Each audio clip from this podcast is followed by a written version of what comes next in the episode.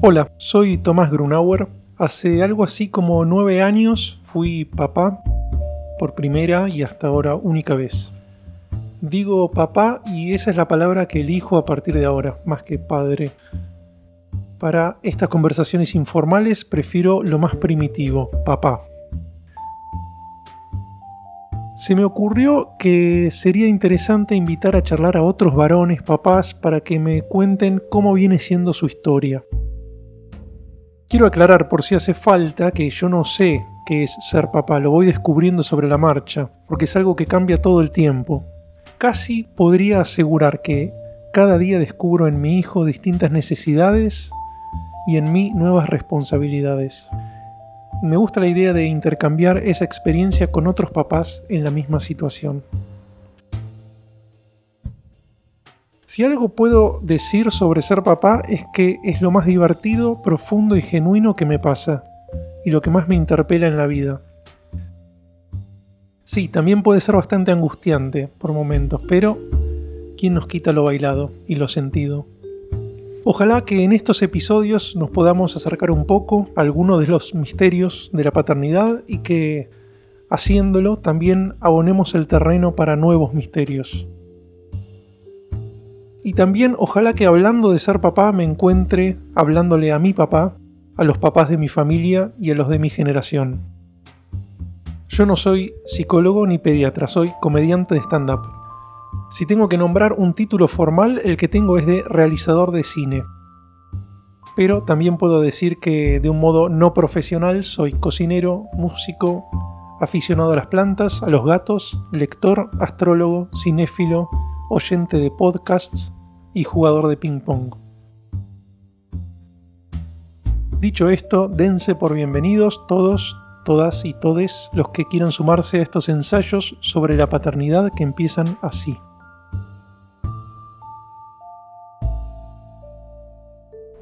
Bueno, bienvenidos a otro episodio de este podcast que se llama PA, Ensayos sobre la Paternidad.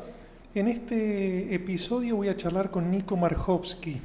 A Nico lo conozco desde hace 30 años, porque éramos compañeros de la escuela secundaria.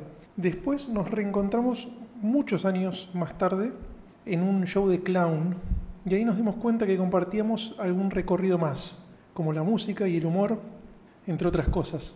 Ahí empezamos una serie de caminatas dialogadas, medio socráticas, que hacíamos por Palermo una vez por semana, donde charlábamos de todo, o como diría Federico Peralta Ramos, del infinito al bife.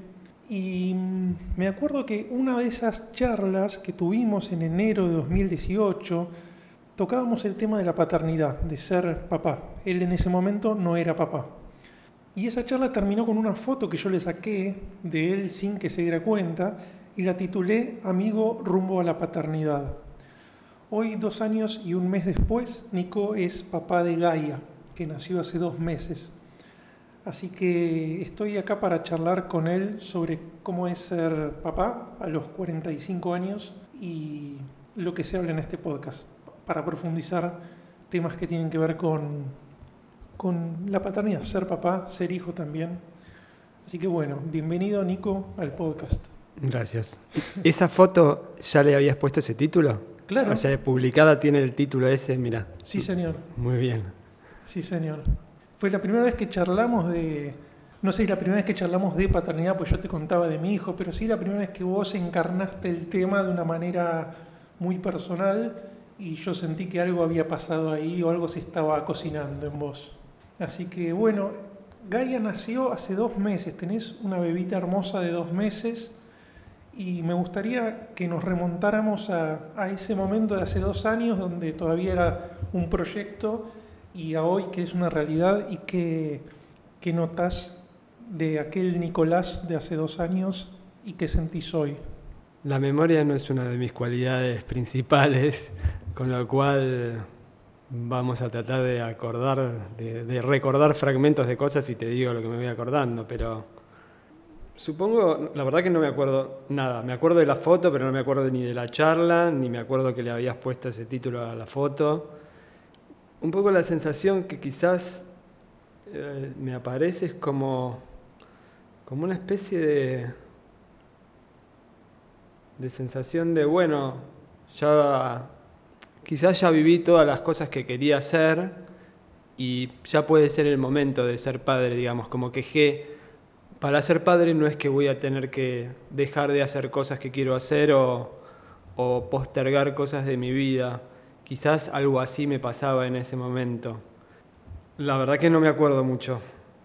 Digamos, eso, tu pregunta era cómo me sentía en ese momento y cómo te sentís hoy.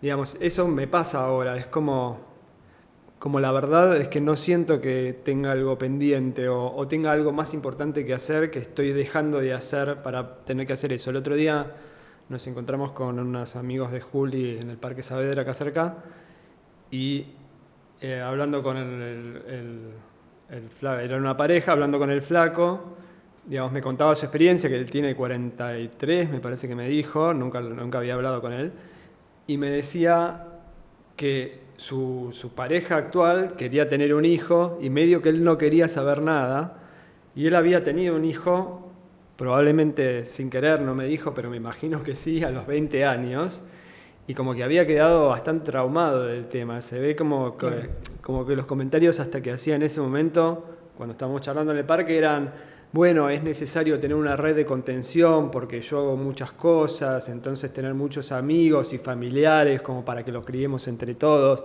Se ve como que tenía una suerte de...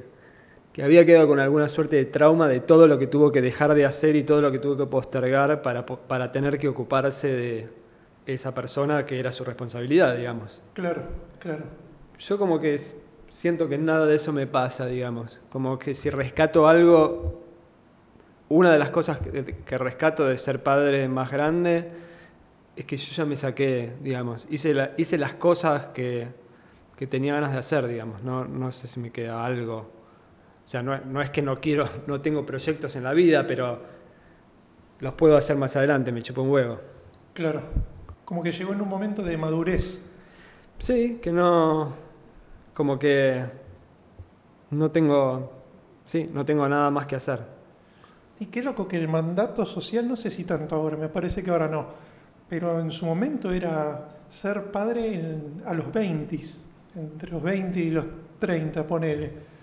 Y uno, no sé, cada historia es personal, pero yo en mis 20 estaba Perdidísimo. Totalmente, yo no, tipo, una especie de ameba, sin ni idea, ni idea de la vida. Totalmente incapaz de criar a otro ser humano o de acompañar el crecimiento de otro. Totalmente, de alguna manera, digamos, la crianza, más allá de lo que a uno le pase por la mente, es una consecuencia de lo que uno es, de lo que uno pudo madurar. Uno le dice algo a, su, a su hijo, hija, hija, y lo que uno le dice da exactamente lo mismo. O sea, ese ser lo que hace es capta lo que uno es, se copia de lo que uno es. Claro. Y en función de lo que uno pudo crecer y aprender y todo, es lo que le vas a transmitir, digamos. Eso es otra de las cosas que rescato de ser padre más grande. Sí, siendo más joven uno no tiene... Pa, qué sé yo, no, no me quiero poner a generalizar, pero resumo en que yo hubiera sido incapaz de ser papá. Totalmente, eso. Uno puede, por ahí es imposible compararse con otro, pero sí con uno mismo. Lo que yo hubiese podido, la manera que yo hubiese podido criar a una persona hace 10 años no tiene nada que ver con la que puedo ahora. Tal cual. Y la otra parte es que tiene consecuencias negativas, digamos. O sea, quizás yo no veo, no, nunca veo, a nunca tenga nietos, digamos, mi hija no va a tener hermanos probablemente son un montón de cosas que están buenas de ser padre más joven también. Bueno, todo no se puede. Todo no se puede. ¿Qué sentís que cambió en tu esencia desde que... ¿Sanguichitos? sí, sí, sí. Eso, eso, queda. eso queda. La mamá de Gaia nos viene a traer sanguichitos. Pasa, pasa. Estamos hablando de tu hija. De mi hija, es muy terrible. Qué genio. Ay, son con jamón, yo no como jamón. ¿Vos? ¿Vos sí? Yo no como, no como, no como pan y ni queso. Ah. Gracias. Este, ¿Sentís que cambió algo en tu esencia desde que nació Gaia? No te podría decir, digamos, es como una especie de montaña rusa por ahora, estás en el medio de la tormenta, siento como algo de mucha transformación, de mareo, de no entender muy bien dónde estoy. Eso es todo lo que te podría decir. Es como un estado psicodélico los primeros meses. Es como algo como medio que parece un sueño, sí. Ahí va. Como, sí, como decís, a veces la miro y digo, ni siquiera puedo, me termina de entrar en la cabeza que yo soy el padre, digamos. Es como raro, no, no lo entiendo. Fontana Rosa decía que hay tres momentos en la vida de un, ser, que es nacimiento, la reproducción y la muerte. Y sin duda ser papá te confronta con una realidad extremadamente distinta, ¿no? Te refunda de alguna manera. Qué interesante eso. Pensando en eso, que después lo podés editar esto porque no tiene nada que ver, como que en realidad, entendiendo que eso es así, que esos son los tres momentos más importantes de la vida, tanto el nacimiento como ser padre son actos sexuales. Entonces uno podría pensar que la muerte debería serlo también, de alguna manera. No sé qué sentido tiene eso, pero de alguna manera debería ser. Encontrar el componente sexual. Y para, no sé, de alguna manera el, el- el universo cierra en sí mismo, tiene como una cuestión de coherencia matemática, si querés. Y por ahí es la, la finitud, es, es la conclusión de ese periodo sexual. Sí, o, o- claro, e- e- es- sí, como el negativo de, la contraparte de. La cesación. Y además es lo que va a generar, bueno, no, es otro tema, pero lo que va a después generar un nuevo nacimiento, digamos. Es interesante. Yo estaba pensando que cuando, cuando yo me muera quiero que me cremen. Mira vos. Y que sí, sí, que, que, mi- que las cenizas eh, abonen algo, una maceta o un árbol. Está bien. Puedo hablar porque después lo vas a editar. Yo, ese pensamiento de Fontana Rosa lo he tenido, ¿sí? Como en, en particular con esta, en, en relación a ser padre, digamos, como que esos son los tres hitos de la vida. Y hay uno más que siempre, que me aparece, que es como de un segundo nivel, pero se acerca, que es en el momento que perdés la virginidad también como recorriendo mi vida, es como si ese momento tuviese una significancia, como si hubiese sido algo que, te- que- que tiene una potencia importante, Sin duda, sin duda tiene que también es una cosa sexual. Sin duda. Y no, y no agregaría otro, digamos, ahí, ahí termina mi... Y sí, te, te deja una impronta. El- me parece que el debut sexual Y todo lo que hay alrededor y, todo, y toda la... la- todo lo, lo que viene a- al principio de eso y toda la preparación y todo el cambio que uno tiene que hacer para poder... sí define muchísimo la personalidad y Sí. es un primer, un primer contacto con, no sé, con el flujo vital de, de- de la vida y la muerte, ¿no? Sentir que uno puede reproducir, digo, en, en la psiquis de un adolescente que, que debuta sexualmente es un cambio, sí, es un salto a otro nivel. Sí. ¿Estuviste presente en el parto? Tuve. Y es, es como. Es impresionante ver a, a la madre parir que está completamente poseída, digamos. O sea, hay algo como si estuviese en otra dimensión de conciencia, si querés. Eh, es como hermoso eso. Y de alguna manera, a otro nivel, creo que me pasó lo mismo, como que hay algo que te pone en otro lugar en donde estás medio mareado, pero al mismo tiempo muy alerta y muy activo, pero es como si fuese, si tu mente está en otro lugar, como una especie de medio, o un sueño, o drogado, o no sé. Sí, sin duda.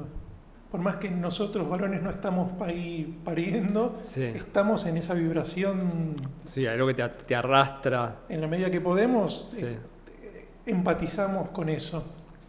Y es que hay algo, en algún punto, hay algo que está pasando de, de otra dimensión, si querés. Hay como universos que se unen o no sé qué. Y esa, ese, ese estado que ocurre ahí de alguna manera te chupa y todo entra, todo se convierte en, en eso. Es que es una manifestación poderosísima en ese momento, que claro que es más grande que uno. Y hay algo que es increíble, que vivimos en un estado donde nos preocupamos porque, no sé, la factura de luz y nos olvidamos, pero hay algo que, hay una magia increíble de la que estamos desconectadísimos. Totalmente. que nos trasciende incluso a nosotros mismos como individuos. Totalmente. ¿Cómo fueron esos primeros días, las primeras, bueno, a partir de la llegada de tu hija, esas primeras días, noches, momentos de, de cambio de, venían de una realidad, ¿no? del embarazo, etcétera, nace y cómo pasa a ser tu vida.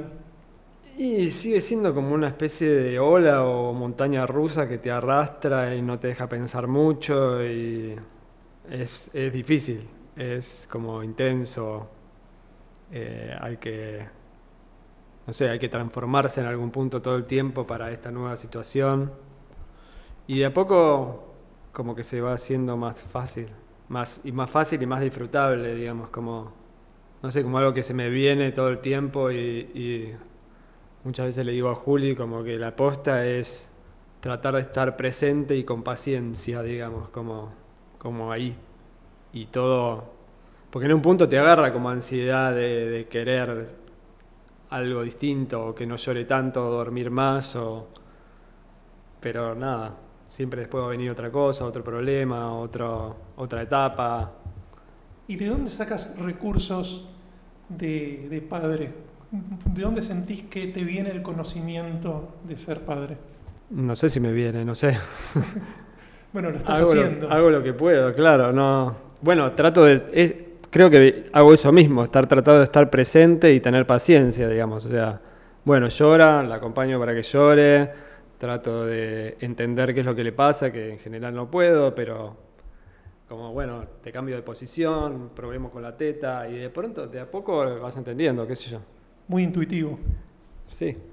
¿Sentís que tenés algún...? Siempre flasheo con eso que decís, porque viste todo esto, sobre todo esta cuestión de, de los partos modernos y todo esto actual, digamos, que bueno, uno agarra y tiene una partera y tiene una dula y tiene una, un obstetra que hace no sé qué, eh, partos natural y todo, y un montón de vas a cursos y haces cosas.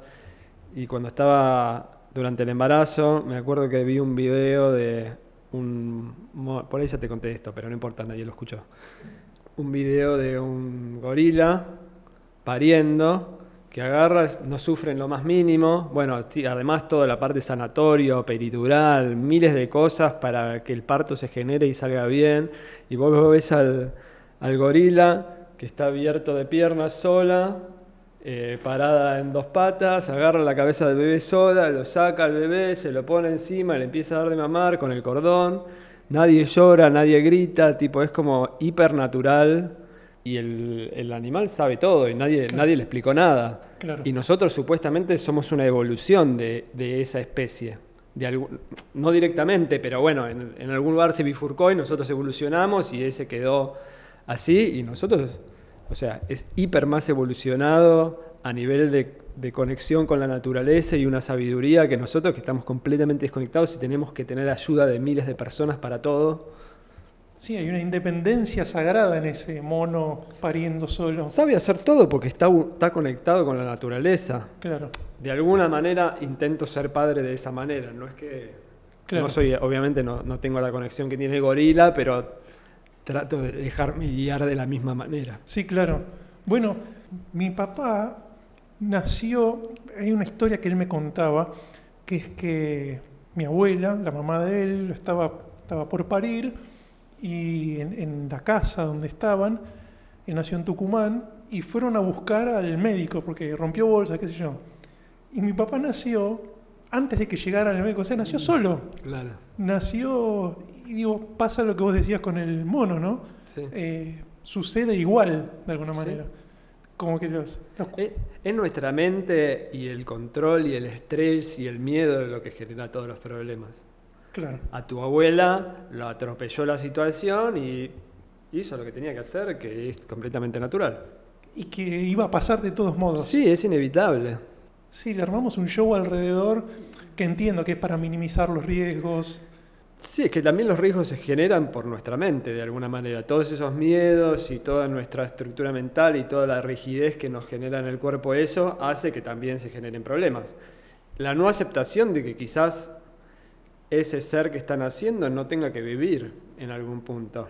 Hmm. Hay algo como ese, ese gorila que tiene ese bebé no piensa en términos individuales, piensa, piensa completamente en la especie. Si saca a esa cría y esa cría no está apta para sobrevivir en el mundo y no va a hacer un aporte a la genética de la especie, esa gorila lo va a abandonar a esa cría. Obviamente nosotros no funcionamos así y es parte de nuestra naturaleza, también hay que aceptar eso, pero toda esa cuestión de control y de miedo hace que también estemos desconectados y necesitemos de todo este universo de ayuda para poder hacer algo que es hipernatural, Sí. que ocurre todo el tiempo en la naturaleza, crece el pasto, crecen las plantas, los animales se reproducen. Bueno, está habiendo corrientes de, de parto consciente, ¿no? Y de un montón de... Pero lo que yo te digo Sí. es de parto consciente también. O sea, la dula, la Eso. partera, el, el obstetra que hace parto natural en la casa, el, el puericul- la puericultora, todo eso es de parto consciente. Es es lo que hicimos nosotros, de hecho. Pero, o sea, vos no dejás de ser un ignorante que necesita un montón de personas que te digan y te guíen en lo que tenés que hacer. Claro, como si no confiáramos en nuestra propia To- Totalmente. naturaleza. No existe. Cuando la ves a Gaia, ¿te ves a vos? Sí, re. Un montón. ¿En, en qué? Primero físicamente los rasgos, algo por ahí más difícil de explicar que es algo de la mirada, no sé. O no sé si soy yo ahí, o es una especie de espejo o algo que se retroalimenta cuando nos miramos. Como es muy raro que Gaia te, te clava la mirada y te la deja, y te mira, y no, no hace ninguna expresión, ni es que tiene ninguna intención, ni quiere algo, solamente te mira con una profundidad increíble, y ahí te que vas a quedar un montón de tiempo, o lo que aguantás. Y no sé, algo, algo, no sé, en algo de eso me identifico. Y después cosas genéticas que tiene, que supongo que ahora tiene mocos, tiene mocos a la noche, yo tengo mocos a la noche. ¿Qué te genera cuando, cuando llora y no sabes por qué? Y, y a veces le quiero dar a la madre, pienso seguro que la madre la va a poder calmar. Bueno, la madre tiene la poción mágica que es la Tiene, teta, sí. que es anti todo, Sí. o mejor dicho, a favor de todo. Totalmente. Eh, pero bueno, uno cae en la facilidad también de, de llora, te la doy. Claro. Y estoy como tratando de, de no hacerlo y de tratar de escuchar y entender qué es lo que quiere, ir probando cosas. eh, a veces también debe llorar porque necesita descargar algo, entonces tratar de acompañarla en eso, como, como que ella, yo la veo como una especie de, por ahora, como una especie de ser vacío que solamente se deja atravesar por lo que hay en el ambiente y lo manifiesta. Entonces, como en lugar de, por ejemplo, si yo en ese momento cuando estoy tratando de calmar siento ansiedad o miedo, ella como está vacía y no, no es que produce cosas, sino simplemente absorbe lo que hay, le voy a, va a absorber eso y va a manifestar eso. Así que es como que trato de centrarme yo y acompañarlo o escuchar. No me sale muchas veces, pero intento, intento ir por ese camino. Sí, comparte el campo emocional, sobre todo con la madre, ¿no? Totalmente, sí. Pero yo creo que absorbe, la madre es su principal referencia, como lo que yo veo es que en realidad todavía ni siquiera están del todo separadas, como si son la misma cosa, Sí, la misma entidad en algún punto. sí. Pero creo que absorbe todo lo que hay en todos lados, no solo de la madre. Vienen visitas y absorbe, viene... Claro. hay- salimos a la calle y absorbe lo que hay en la calle. ¿Cómo te llevas con eso? Eh, ¿Ya salió a la calle? Sale, sí, salimos bastante. Nos costó un montón, igual. Pero ahora salimos a dar paseitos. Pero bueno, me da como. Por ahí ir hasta atravesar la calle Cabildo, me da cosa. Siempre me gusta que esté en el cochecito, como que no me gusta que. Me gusta que la miren. Claro. ¿Y la llevas en auto, digamos? Eh, y a veces vamos a lugares en auto también, sí. Le- al principio no le gustaba nada el, el cuevito ese del auto, Sí. lloraba sin parar. Y se va acostumbrando, es como que todo en algún punto, todo va Fluyendo. fluyendo y todo se va adaptando. ¿Te sentís un padre moderno? Es un poco ridícula la pregunta, porque, los- porque lo somos, digo, necesariamente somos modernos porque somos contemporáneos, pero digo, ¿te sientes un padre distinto al modelo de padre que, que teníamos nosotros? Y el modelo de padre que teníamos nosotros, sin duda, sí. Es que ya es otro, tendría que estar medio muerto para... Ya perimió ese modelo. Y es como que debe haber, pero es como todo, todo el aire que se respira ya, eso es distinto. La verdad que no sé muy bien cómo eran mis padres, pero ellos debían ser padres modernos también, en alguna manera. Yo tengo 45 y nunca me dieron vacunas, ponele.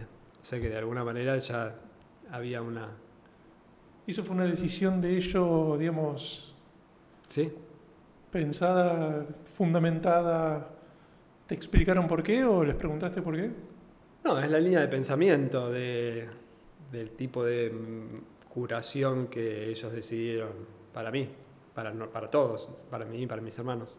Bueno, Que es no, no, no la medicina eh, alopática típica, digamos. y acá estás sano y Vivo por ahora, con sano. una hija.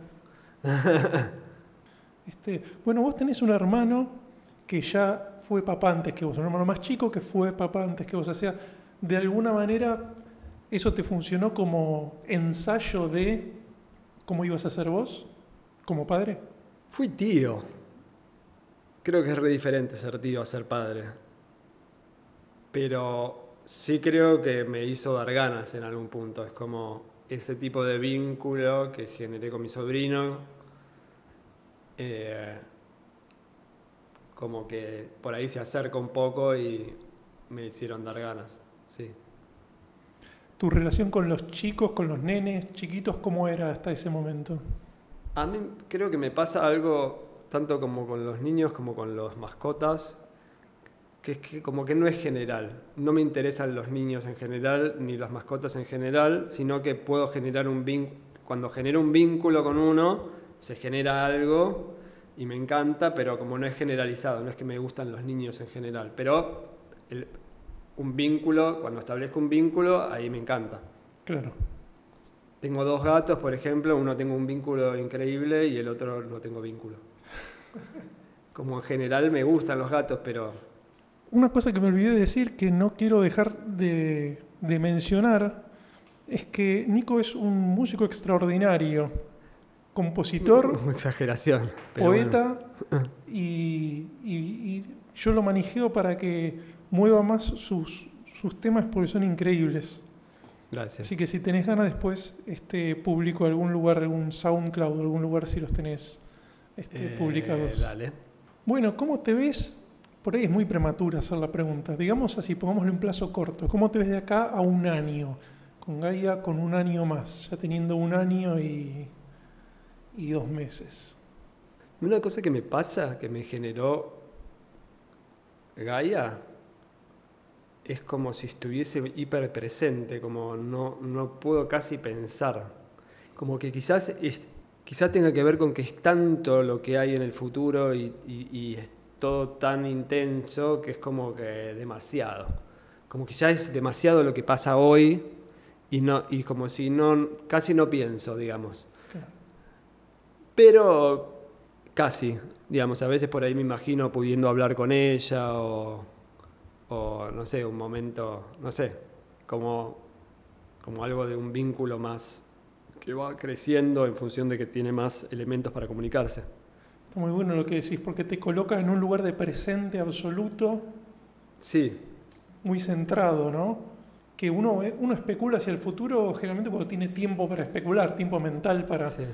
Para proyectar hacia el futuro, pero cuando estás en- ocupándote en el momento de ella y estando con ella, Y pasa algo también como que eh, hay algo que a veces dice Juli que quiero, dice quiero que crezca porque tienes miedos de madre que deben ser retípicos, como para poder te- para tener menos miedo, que sea un ser más co- con- consolidado, entonces no se enfermará menos o menos vulnerable, digamos. Y mi sensación es como, como que ya está, es como, como que ya es un viaje que iniciaste y es como, ya está, ya es inevitable, o sea, va, a haber miles de etapas y todas esas etapas, en todas va a haber cosas hermosas y en todas va a haber problemas. Y entonces es como, como que esa conciencia me hace soltar y no me importa, digamos, como no me importa ni que dej- deje los problemas que tiene hoy porque mañana va a haber otros problemas, ni tampoco me interesa lo que va a venir después, porque hoy ya hay un montón de cosas hiper ricas en sí. O sea, no, no- anhelo lo futuro ni de alguna manera por eso. ¿Llevas algún tipo de, de registro, o sea, diario fotográfico del, del crecimiento de, de tu hija? Saco fotos todo el tiempo, pero más allá de eso no. Desenterré una cámara de, de película. ¿Real? Sí. ¿Y estás sacándole fotos con películas? Sí. Un amigo. Tengo un amigo que. Esas coincidencias que me, que me contabas hoy al principio. Un amigo que soy amigo desde los cinco años porque vivíamos enfrente uno del otro, que tiene mi misma edad, también se llama Nicolás. Eh, ahora vive en otra parte del mundo, pero tuvo un hijo. Es el primer amigo del que tengo el registro, o sea, no me acuerdo, o sea, hace 40 años. Y tuvo un hijo, digamos que el- por una, unas horas de diferencia que. Nació con unas horas de diferencia que, que Wow. Gaia. Y bueno, y él empezó a sacar fotos y me. Entonces em- empezó a sacar fotos en película, entonces desenterré la cámara y me puse a hacer lo mismo. ¿Qué fly? Sí, re loco eso. ¿Y ya revelaste alguna? No, de hecho solo saqué una. bueno, pasó hace dos días esto.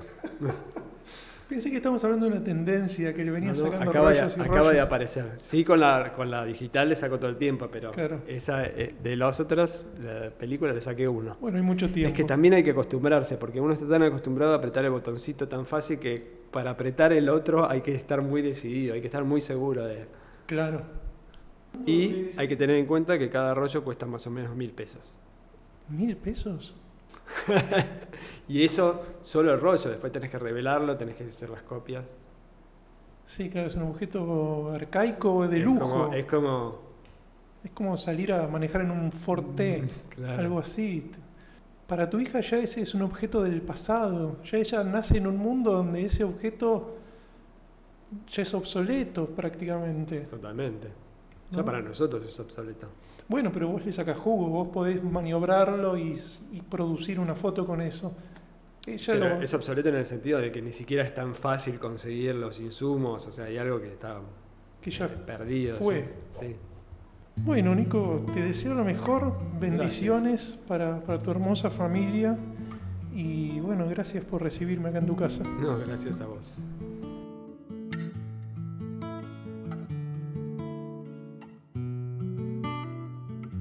Este podcast lo hacemos en la producción general y en las entrevistas Tomás Grunauer, en la producción ejecutiva Andy Cuquier. La música original es de Nicolás Diab y queremos agradecerles especialmente por el apoyo a este proyecto a Nacho Arana y a Crista Bernasconi, quien además diseñó el logo del podcast. Si tienen comentarios para dejarnos, pueden hacerlo a través de un mail que es pa.ensayos.gmail.com. Hasta la próxima.